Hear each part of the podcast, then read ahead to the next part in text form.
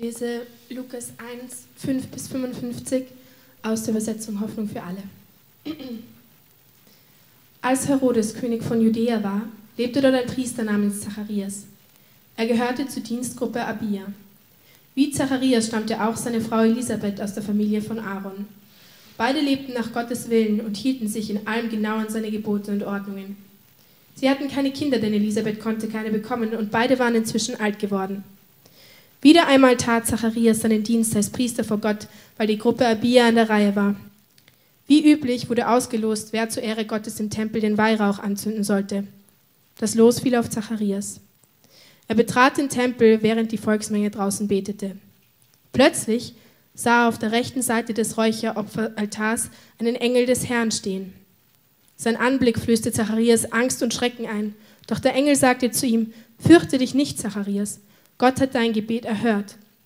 Deine Frau Elisabeth wird bald einen Sohn bekommen, den sollst du Johannes nennen.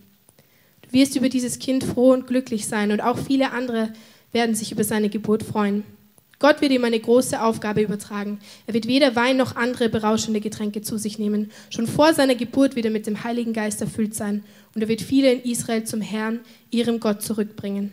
Erfüllt mit dem Geist und der Kraft des Propheten Elia wird er das Kommen Gottes vorbereiten. Er wird dafür sorgen, dass die Eltern sich wieder mit den Kindern versöhnen und die Ungehorsamen werden wieder danach fragen, wie sich Gottes Wille erfüllen können. So wird er das ganze Volk darauf vorbereiten, den Herrn zu empfangen. Woran kann ich erkennen, dass deine Worte wahr sind? fragte Zacharias, erstaunt den Engel.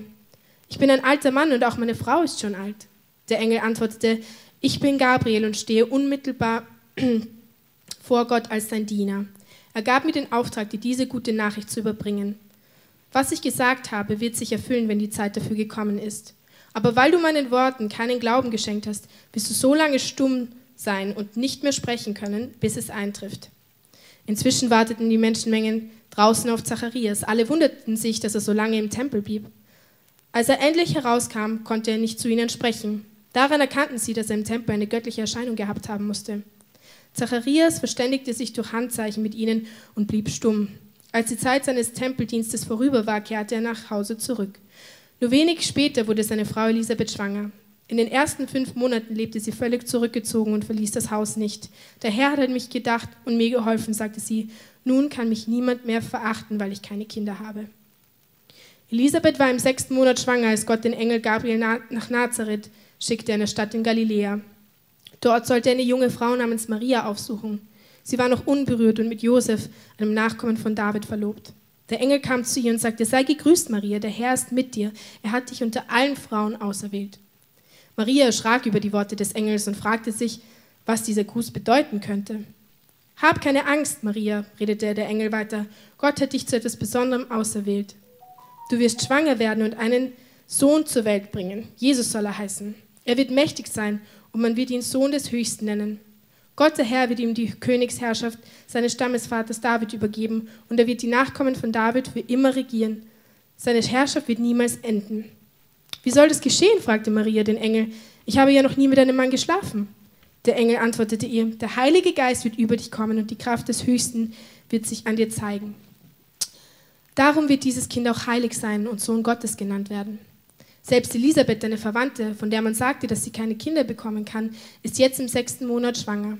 Sie wird in ihrem hohen Alter einen Sohn zur Welt bringen. Gott hat es ihr zugesagt und was Gott sagt, das geschieht. Ich will mich dem Herrn ganz zur Verfügung stellen, antwortete Maria.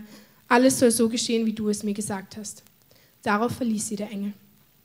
Bald danach machte sich Maria auf den Weg ins Bergland von Judäa und eilte so schnell wie möglich in die Stadt, in der Elisabeth und ihr Mann Zacharias wohnten. Sie betrat das Haus und begrüßte Elisabeth. Als Elisabeth Marias Stimme hörte, bewegte sich das Kind lebhaft in ihr.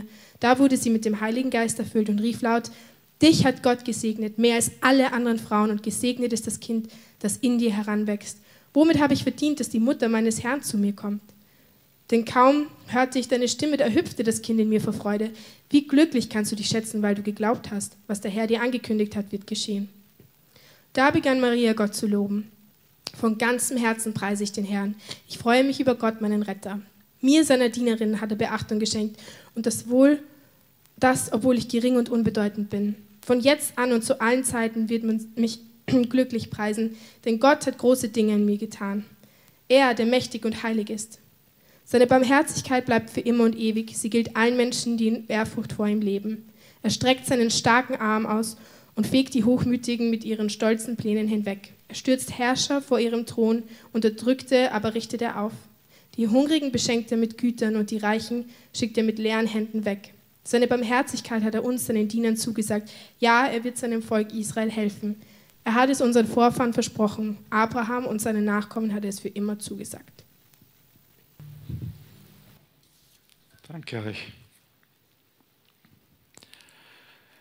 Das Neue Testament beginnt mit einem sehr ungewöhnlichen Text, einem Paukenschlag in der damaligen Zeit. Nur wir sind heute nicht mehr so vertraut mit dieser Art von Texten. Es ist der Stammbaum von Jesus, mit dem das Matthäusevangelium beginnt. Viele Namen, wenig Handlung. Wir können vielleicht nicht so viel damit anfangen. Aber die Leute damals kannten natürlich die Geschichten hinter diesen Namen und sie waren noch mehr vertraut mit dieser Art von Text. Matthäus will mit diesem Stammbaum beweisen, dass Jesus der verheißene Messias ist. Er tut das mit diesen dreimal 14 Generationen, auf die er hinweist. 14 ist die Namenszahl von David, ist zweimal sieben, also irgendwie sehr viel Zahlensymbolik, die da dahinter steckt. Und damit will er darauf hinweisen, in Jesus erfüllen sich diese Verheißungen auf den kommenden Messiaskönig, den Sohn Davids. Aber er tut noch etwas, was ganz ungewöhnlich ist. Matthäus erwähnt in diesem Stammbaum vier Frauen. Das war damals gar nicht üblich. Und ihr werdet sagen, das ist ungerecht und ich gebe euch recht, das ist ungerecht, aber es war halt damals so. Und man kann es den Leuten auch gar nicht so zum Vorwurf machen. Sie wussten es nicht besser. Sie wussten, dass der männliche Same notwendig war, um ein Kind zu zeugen, aber dass da auch eine weibliche Eizelle mitspielt und dass die genauso viel Anteil hat an dem Kind, das war damals wissenschaftlich noch nicht bekannt. Also der Stand der Wissenschaft war einfach, ja, die Frau ist nicht viel mehr als das Gefäß, in dem das Kind heranwachsen kann, aber der Same kommt vom Mann und deshalb wurden immer nur Männer erwähnt. Aber Matthäus macht es anders. Matthäus erwähnt vier Frauen namentlich, na, vier Frauen erwähnt er, aber nicht, wie man denken würde, ja, die geachteten Mütter des Volkes Israel, Sarah vielleicht und Rebekka und so, sondern ganz andere Frauen. Tamar erwähnt er. Das ist eine peinliche Geschichte von Judah. Die Tamar verstellt sich, verkleidet sich als Prostituierte und beschafft sich so Nachwuchs von ihrem eigenen Schwiegervater der sie nämlich um ihren Ehemann betrogen hat. Und dieser Schwiegervater ist Judah, der Stammvater des Stammes Judah, der geachtete Mann, der da in eine ziemlich peinliche Situation gekommen ist. Zweite, der zweite Name ist Rahab und die war eine Kanaaniterin und die war vom Beruf Sexarbeiterin. Ja. Aber sie kommt in diesen Stammbaum von Jesus hinein. Und dann kommt Ruth. Wieder eine Ausländerin, die irgendwie gegen alle Wahrscheinlichkeit in den Stammbaum Davids hineinkommt. Wenn ihr mehr über Ruth wissen wollt, fragt nachher die Kinder aus der Kinderstunde, die lernen heute über sie. Und die vierte ist Bathseba. Und die wird nicht mit Namen genannt, sondern die wird nur als die Frau Urias bezeichnet, um so richtig darauf hinzuweisen, hm, David hatte gar kein Recht auf die.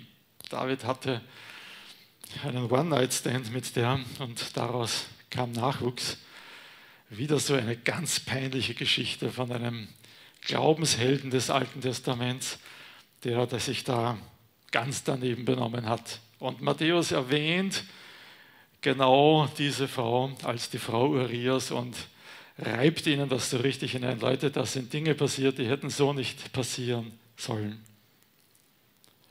Vier Frauen die, über die man lieber geschwiegen hätte, normalerweise.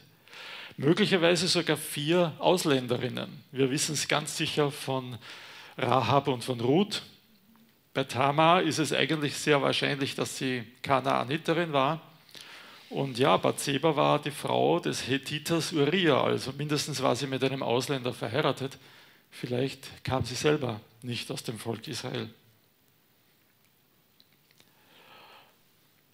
Matthäus kündigt damit an, hier kommt der verheißene Messias, aber Leute, es wird ganz anders sein, als ihr es euch erwartet habt.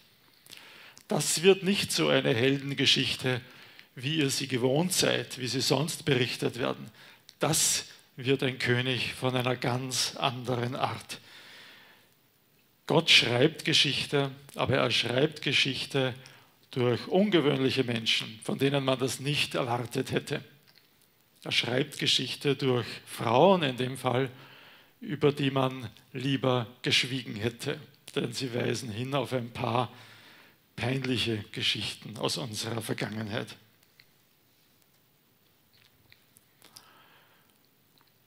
Lukas beginnt sein Evangelium anders und wir haben den Text vorhin von der Noah gehört. Lukas beginnt mit der Vorgeschichte der Geburt Jesu. Aber auch da spielen zwei besondere Frauen eine ganz große Rolle. Ist es nicht interessant? Elisabeth und Maria sind hier im Mittelpunkt. Es beginnt mit diesem kinderlosen, schon etwas älteren Paar, das dann doch ein Kind bekommen soll. Und das erinnert an etwas. Das erinnert an Abraham und Sarah. Damals mit Abraham und Sarah hat Gott ein neues Kapitel der Geschichte begonnen. Er hat begonnen, auf eine ganz neue Art mit den Menschen zu handeln. Und genauso wird es jetzt sein. Und es beginnt mit einem kinderlosen alten Paar. Das wird noch unterstrichen durch diesen Hinweis auf Elia. Vielleicht ist es euch aufgefallen dass Elia wiederkommen wird, war die letzte Verheißung im Alten Testament in Malachi 3. Dann waren 400 Jahre Funkstille von Gott und jetzt wird diese Sache in Erfüllung gehen. Er wird kommen im Geist und in der Kraft Elias. Ein kinderloses Paar, das von Gott verwendet wird, um ein neues Kapitel zu beginnen. Ist es nicht seltsam? Wenn Gott ein großes Volk schaffen will, beginnt er mit einem kinderlosen Paar, mit Abraham und Sarah. Wenn Gott seinen Willen diesem Volk kundtun will, erklären will, was seine Gesetze sind, da beginnt er mit einem Mann, der von sich sagt, aber Herr, ich kann ja überhaupt nicht reden. Mose, 2. Mose 4, Vers 10 sagt Mose, ich bin überhaupt kein Redner. Wie soll ich das schaffen? Genau den hat Gott erwählt. Wenn Gott jemanden sucht, der mutig in der ganzen Welt das Evangelium verkündigen will, soll, dann beginnt er mit jemandem, der auf die Frage einer Sklavin sagt, ich schwöre dir, ich kenne diesen Mann nicht, diesen Jesus. Denkt ihr an Petrus, der Jesus verleugnet hat, Lukas 22, 57. Der schwört, Jesus nicht zu kennen. Genau er wird der Apostel sein, der Jesu Name verbreiten wird. Gott versucht sich immer die unwahrscheinlichsten Kandidaten aus, nicht wahr? Wenn er Wien erreichen will, Leute in Wien zu ihm führen will, dann nimmt er dich und mich und sagt, ja, ihr schafft das mit meiner Hilfe.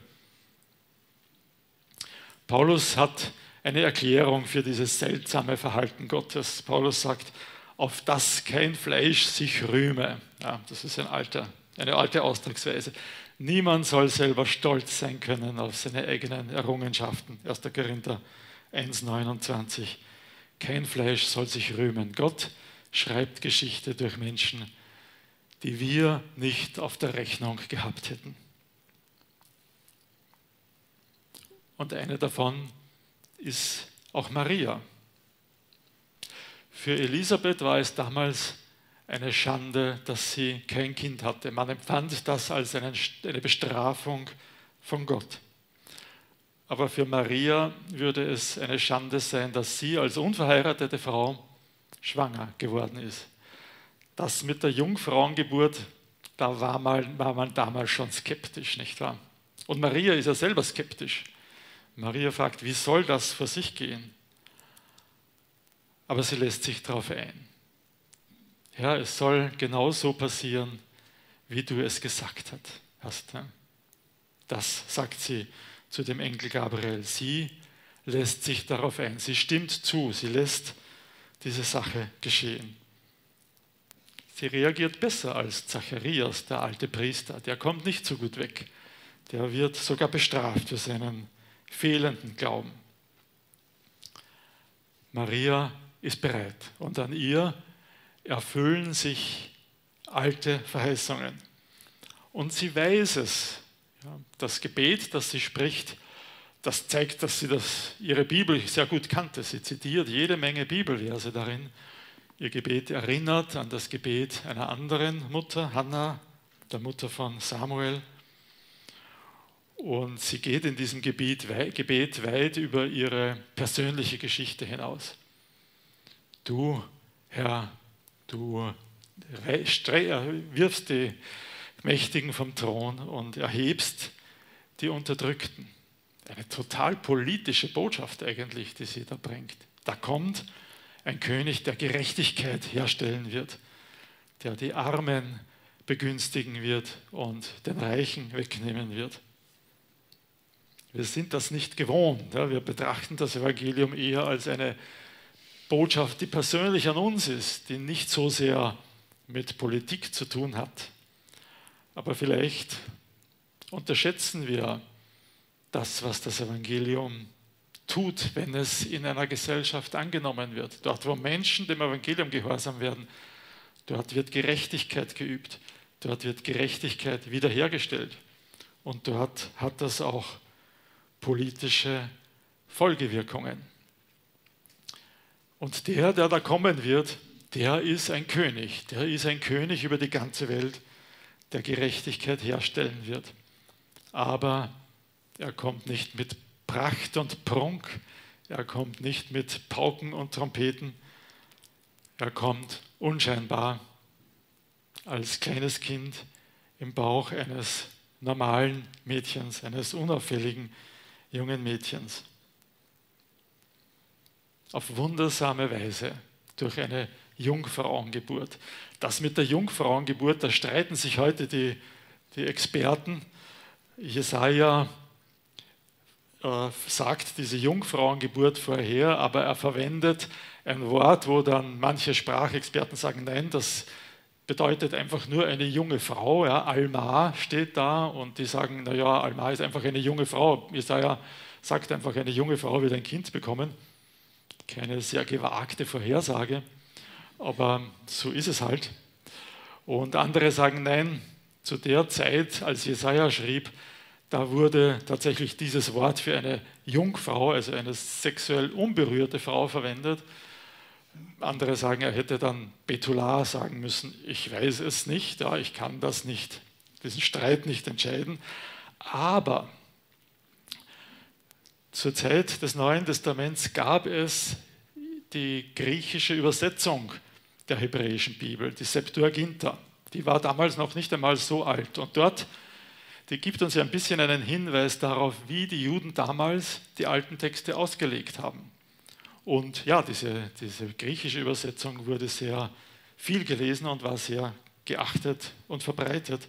Und dort steht eindeutig Parthenos. Ja, Im Griechischen steht eindeutig Jungfrau.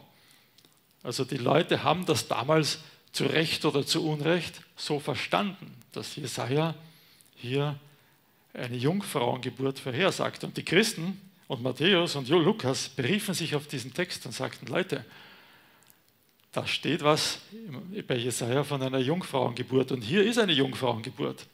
Was für Beweise braucht ihr noch?